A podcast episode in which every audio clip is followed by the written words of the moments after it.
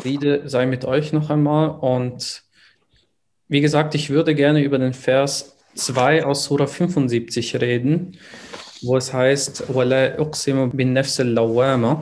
noch gebe ich Mitteilung über die sich tadelnde Seele oder ich schwöre bei der tadelnden Seele. Nein, ich schwöre, je nach Übersetzung.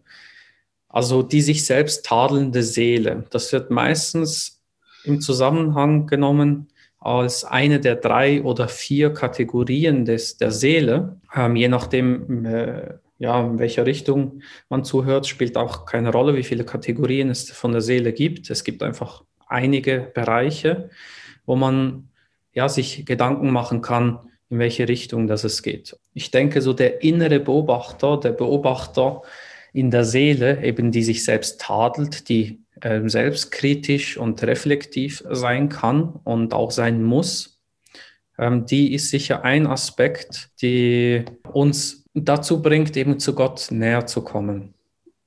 Und allgemein auch zu den Menschen oder zur Gerechtigkeit, zur Wahrheit, zu den verschiedenen Aspekten.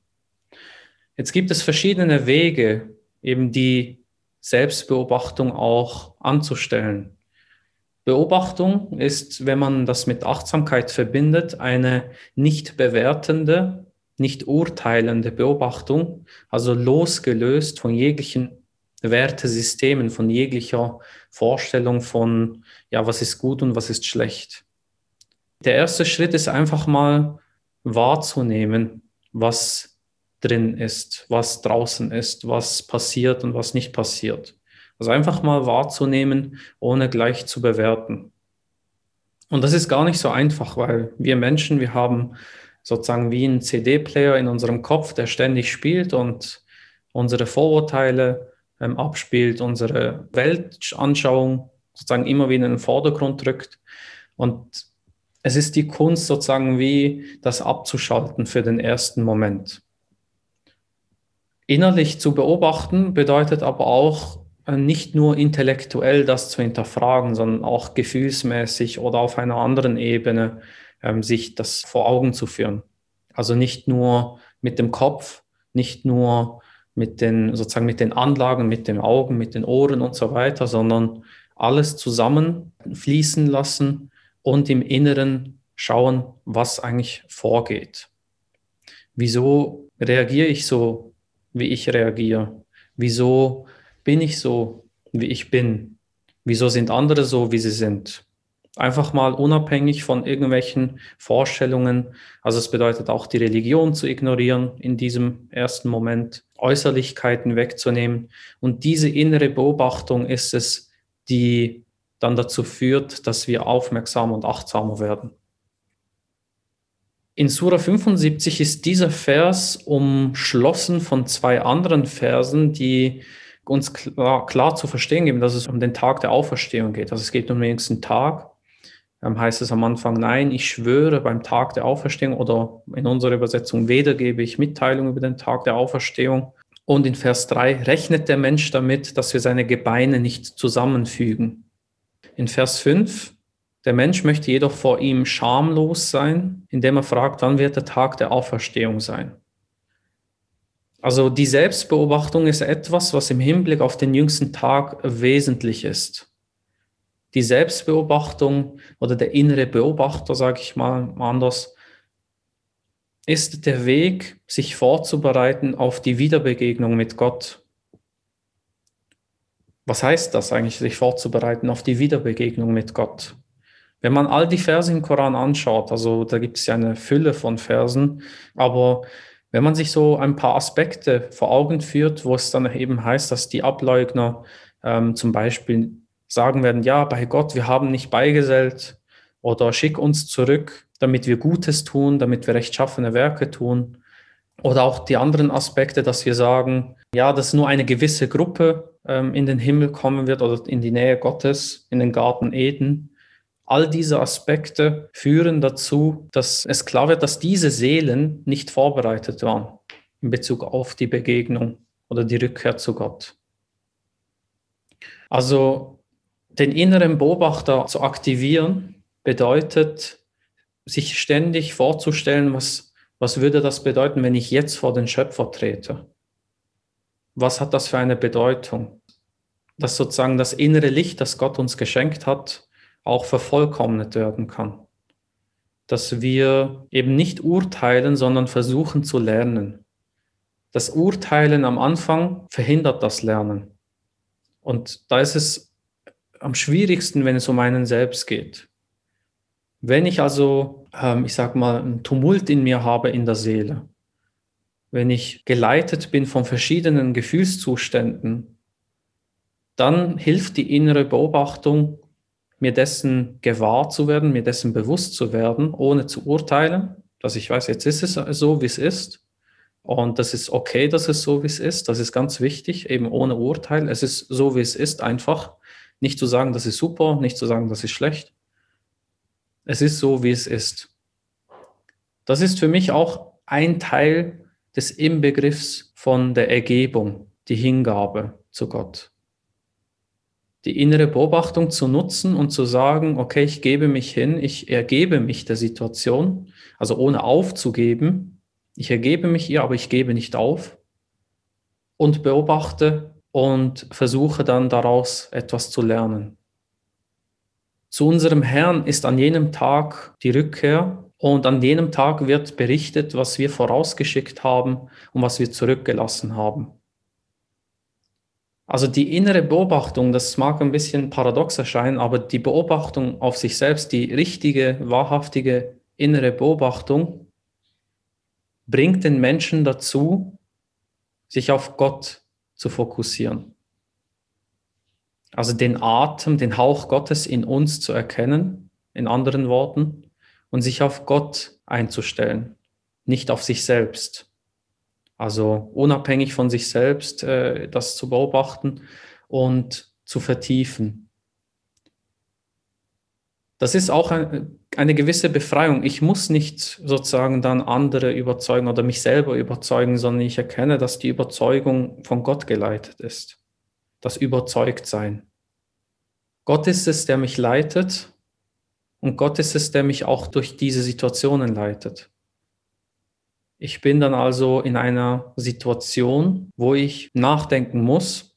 Man kann es auch mit Nachdenken sagen, also es spielt keine Rolle. Oder meditieren, nachdenken, reflektieren. Ihr könnt das Wort auswählen, was für euch am besten passt. Aber auf jeden Fall ist es ein Moment, wo ich zur Ruhe kommen muss, damit ich beobachten kann. In der schnellen Bewegung bin ich mit der Bewegung beschäftigt und nicht mit der Beobachtung. Und so heißt es auch, also in derselben Sura heißt es auch in Bezug auf den Koran, bewege nicht deine Zunge damit, um dich damit zu beeilen. Gewiss uns obliegt seine Zusammenstellung und seine Lesung. Wenn wir ihn dann verlesen, so folge seiner Lesung. Gewiss obliegt es dann uns, ihn klar zu machen.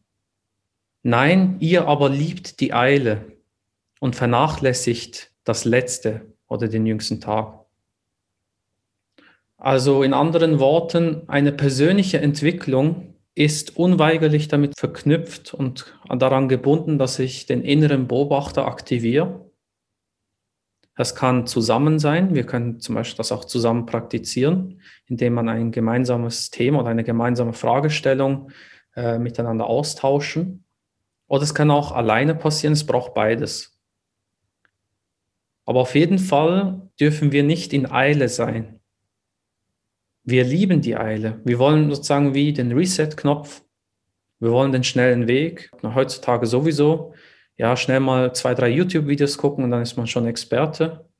Ähm, oder eine Woche mal meditiert und dann hat man alles wieder zurückgestellt. Oder eine Woche beten oder eine Woche fasten. Schnell fasten, Kurfasten. Wir lieben das. Deshalb sind wir auch so anfällig dafür. Ich auch. Wer würde das nicht gern wollen, an einem Tag alles aufzulösen, was an Schwierigkeiten in einem selbst ist?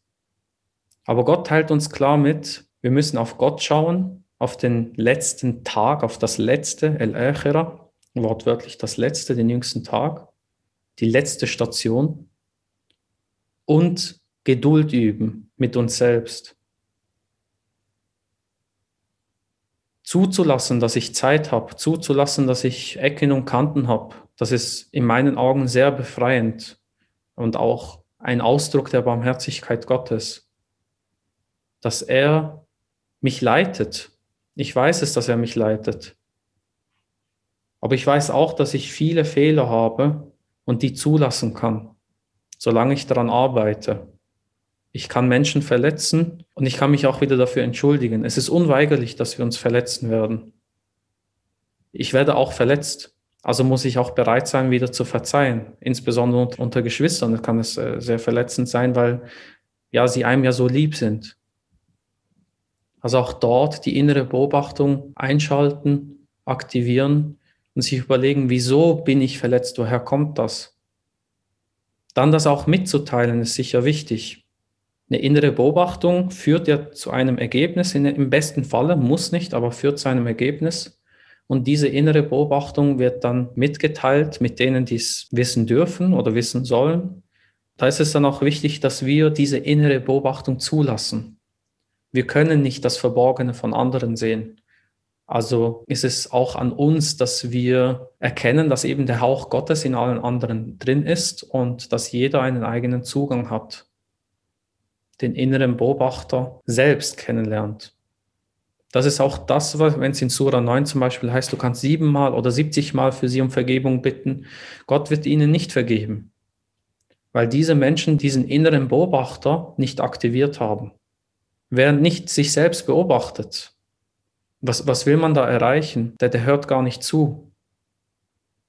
Der Prophet hat den Fehler auch gemacht und wir machen sicher auch den Fehler immer wieder, dass wir dann versuchen, trotzdem die Menschen zu erreichen, die eigentlich gar nicht zuhören wollen. Es ist gar nicht unsere Aufgabe, sondern es ist unsere Aufgabe, den inneren Beobachter in uns zu aktivieren, mit dem Blick auf das Jenseits, mit dem Blick auf Gott. Was will uns Gott sagen in diesem Zustand? Weil Gott spricht immer mit uns. Ja, und in, in der Hoffnung, dass dieser innere Beobachter dann auch eingesetzt wird, das heißt es dann, Gesichter sind an jenem Tag strahlend in derselben Sura, zu ihrem Herrn schauend. Also es gibt strahlende Gesichter und es gibt unruhige Gesichter. Die Frage ist, wie aktivieren wir unseren inneren Beobachter, dass wir zu den strahlenden Gesichtern gehören? Das ist eine Frage, die jeder für sich selbst beantworten muss. Was ist der richtige Weg für euch? Das kann ich nicht machen für euch. Das kann niemand. Das könnt nur ihr, indem ihr eben den inneren Beobachter aktiviert und auf Gott lauscht und zuhört und versucht zu verstehen, was er uns mitteilen möchte. Das ist sehr schwierig, aber es ist der einzige Weg. Es gibt keinen Schnellweg. Es wird auch gesagt, ähm, der schwierigere von beiden Wegen, das ist der für die Rechtschaffenen in einem anderen Vers. Und es wird immer wiederholt. Etwas abzugeben, Gott zu suchen, Gott zu lieben, die Gemeinschaft zu suchen, immer verschiedene Aspekte, damit eben dieser innere Beobachter aktiv bleibt. Wir waren mal ein Embryo und wurden zu Menschen. Wenn so eine körperliche Entwicklung möglich ist, da kann auch ein zutiefst kranker und verletzter Mensch auch zu einem Strahlegesicht werden, gemäß Koran. Wir müssen das einfach zulassen. Wir müssen das natürlich jahrelang angehen, durch den inneren Beobachter, durch professionelle Begleitung, wenn nötig. Aber auf jeden Fall ist das möglich. Und so wünsche ich uns, dass Gott, derjenige, der fähig ist, die Toten wieder zu beleben, auch unsere Seelen wiederbelebt, wenn wir es nötig haben und wünsche uns allen einen guten, freundlichen, ehrlichen und aufrichtigen inneren Beobachter. Danke fürs Zuhören.